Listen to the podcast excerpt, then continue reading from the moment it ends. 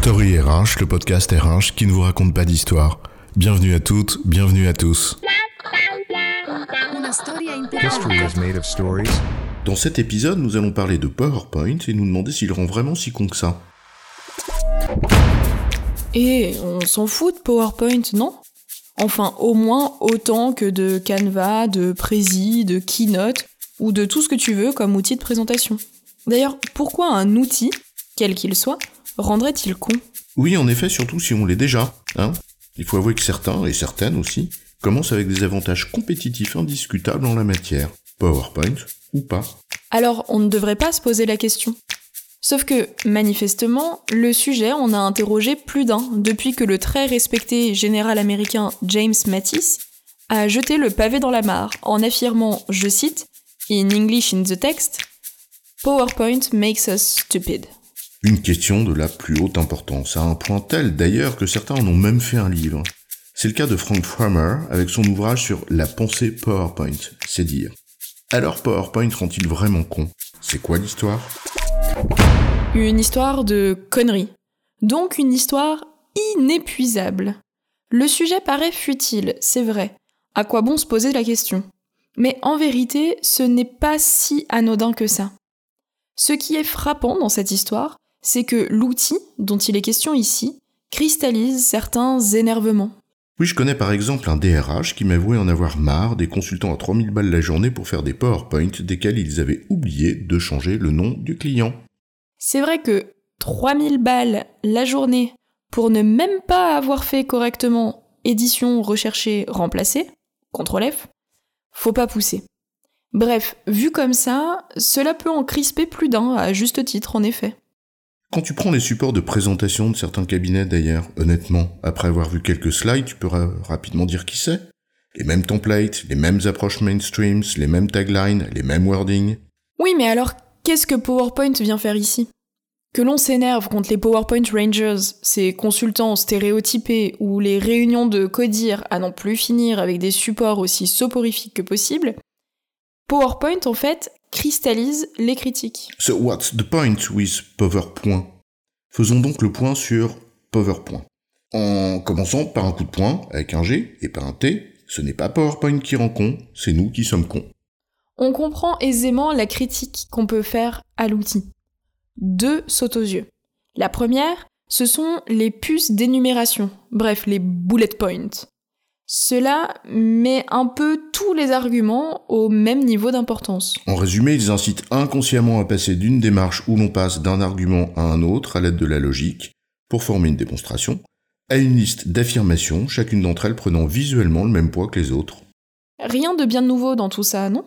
Le journal télévisé nous fait exactement la même chose quand on te traite dans le même temps, les uns après les autres, la rubrique des chiens écrasés avec la guerre ou le climat enfin quand on traite le climat. On crée la même chose insidieusement dans l'esprit du public. Oui, une sorte de nivellement de l'importance des choses, chacune d'entre elles prenant une proportion similaire, ce qui est évidemment très dévastateur quant à l'esprit critique qu'il faudrait. Donc, premier point, avec un T, pas un G cette fois-ci. Le bullet point comme symbole de vérité qu'on assène les unes après les autres. La seconde critique qui saute aux yeux, c'est l'uniformisation de la pensée que ça provoque. Des templates simples et faciles à utiliser, donc l'outil se démocratise et hop, tout le monde présente le fruit de sa réflexion de la même manière. Bref, in fine, un effet induit. Donc on peut résumer de la manière suivante. Bullet point et template de présentation favorisent une uniformisation de la présentation d'une pensée, qui affirme ses vérités, plus qu'elle ne démontre grâce à un raisonnement logique. Et c'est alors que paf, Prési débarque pour enchaîner de façon plus fluide d'un point de vue visuel, incarnant alors à merveille, et surtout à point nommé, le pouvoir narratif d'un storytelling rompant avec cette pensée préformatée. Alors, on joue dès lors d'un autre ressort. L'histoire qui se raconte en conviant l'émotion d'un public que les bullet points avaient perdu. Ce n'est pas par hasard d'ailleurs que, devant l'engouement pour Prési, PowerPoint a introduit une nouvelle transition entre ces slides nommée Morphose, qui donne facilement l'illusion du même effet visuel. Bref, l'outil, toujours l'outil, on le rend responsable de ce que nous sommes.